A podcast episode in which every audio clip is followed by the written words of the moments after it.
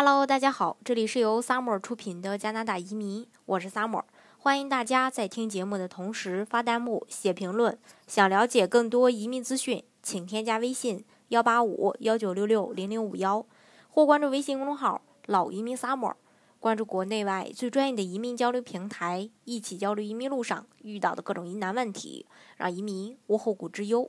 那不管是说呃刚了解移民的小伙伴也好，还是在申请移民的这个人也好，还是说即将登陆的新移民也好，真的到加拿大后，在哪个城市生活，也是大家必须要去面对的一个事儿。那么去哪里生活比较好？那今天呢，就跟大家来分析一下，希望呢能对大家在选择居住地的时候有所帮助。当然，像多伦多呀、温哥华呀、蒙特利尔呀、卡尔加里等等，呃，这些城市大家可能都会比较熟悉啊，也是这个呃，在加拿大特别有名的呃一个算是大城市吧。那大家可能都会觉得大城市的工作机会多，找工作可能会相对容易一些。那很多人移民的初衷有很大一部分也是因为孩子。大城市像这个。呃，多伦多呃大学、滑铁卢大学、皇后大学，呃，还有这个呃呃 UBC 等等这些学校吧，呃，可能会比较呃名校比较多一些。当然，这些呃区域呃还集中着很多的学院以及培训机构，那各类学院呢也是比比皆是。那对这个。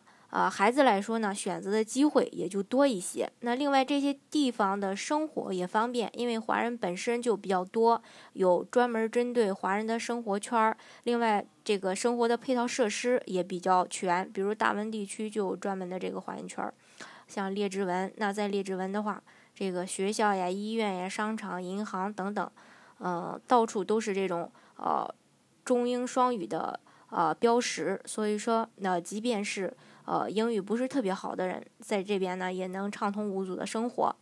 当然，加拿大地大物博，除了大城市外，也有类似类似于中国的地级城市。那么这些地方，嗯，怎么样呢？会很差吗？当然不会呀，因为作为传统的移民大国，啊，加拿大对，呃，对于这个移民，呃，过来的这个人群呢，也是做了很多的规划的。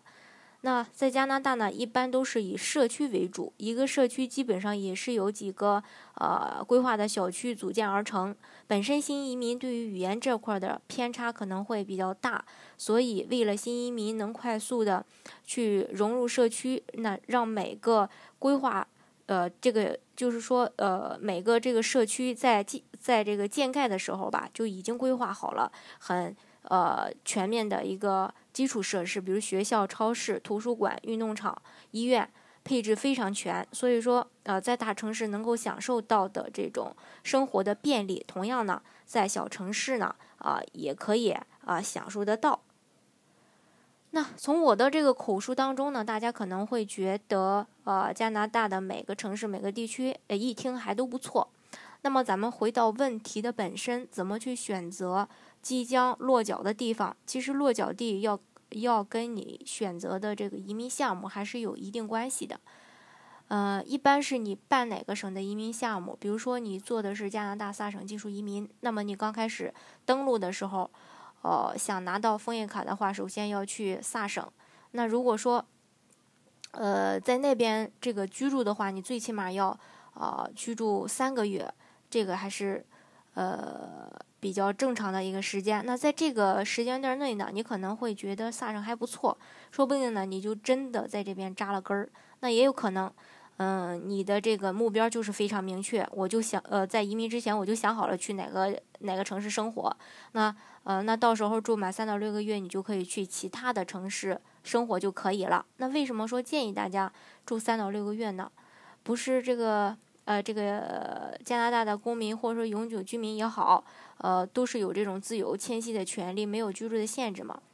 其实这个地方就是加拿大存在的一个 bug 的地方。法律它虽然没有哦要求说你必须要在你移民的城市、你移民的呃这个省居住，但是移民局呃就是为了防止这个移民局呃之后再会去调查，防止移民局秋后算账，嗯。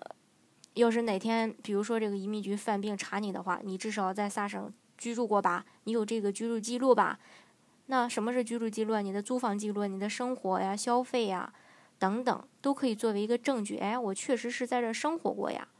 当然，有些省它也是有要求的，必须要在申请移民的省份待一年。那么是哪个省呢？就是海洋四省的这个 ARPP 试点移民计划，要求申请人在那边最好住满一年。其实，呃，不管在哪里生活，总是有利也有弊，因为鱼和熊掌往往是不可以兼得的。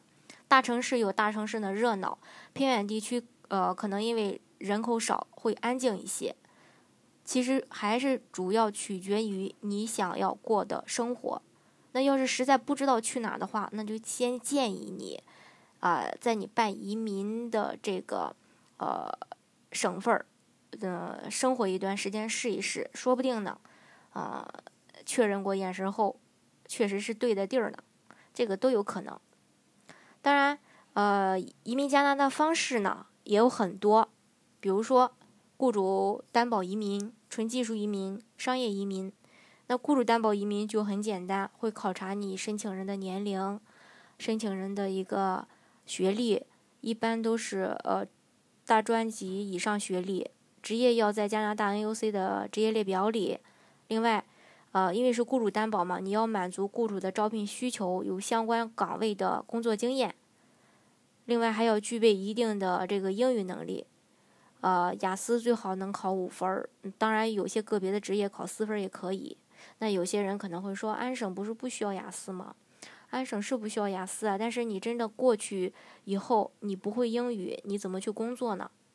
这是这是一点，所以大家千万啊不要觉得人家不需要雅思，你就呃英语可以一点都不会，这个是不可以的。另外，像投资移民，比如这个 NB 省企业家移民一步到位拿枫叶卡的，这个可能主要考核的就是你的年龄、你的语言考 CLB 五，这个是硬性要求。另外，学历的话要高中以后至少有两年大专或以上的学历。家庭净资产六十万加币的总资产，其中至少三十万是流动资金，在过去五年中有三年的管理经验，或说有持股的企业，或说你是这个高管，另外有这个定居 NB 省的意愿，同时又能拥有或经营一家企业，另外在当地要投资二十五万加币，呃，在这个 NB 省，另外。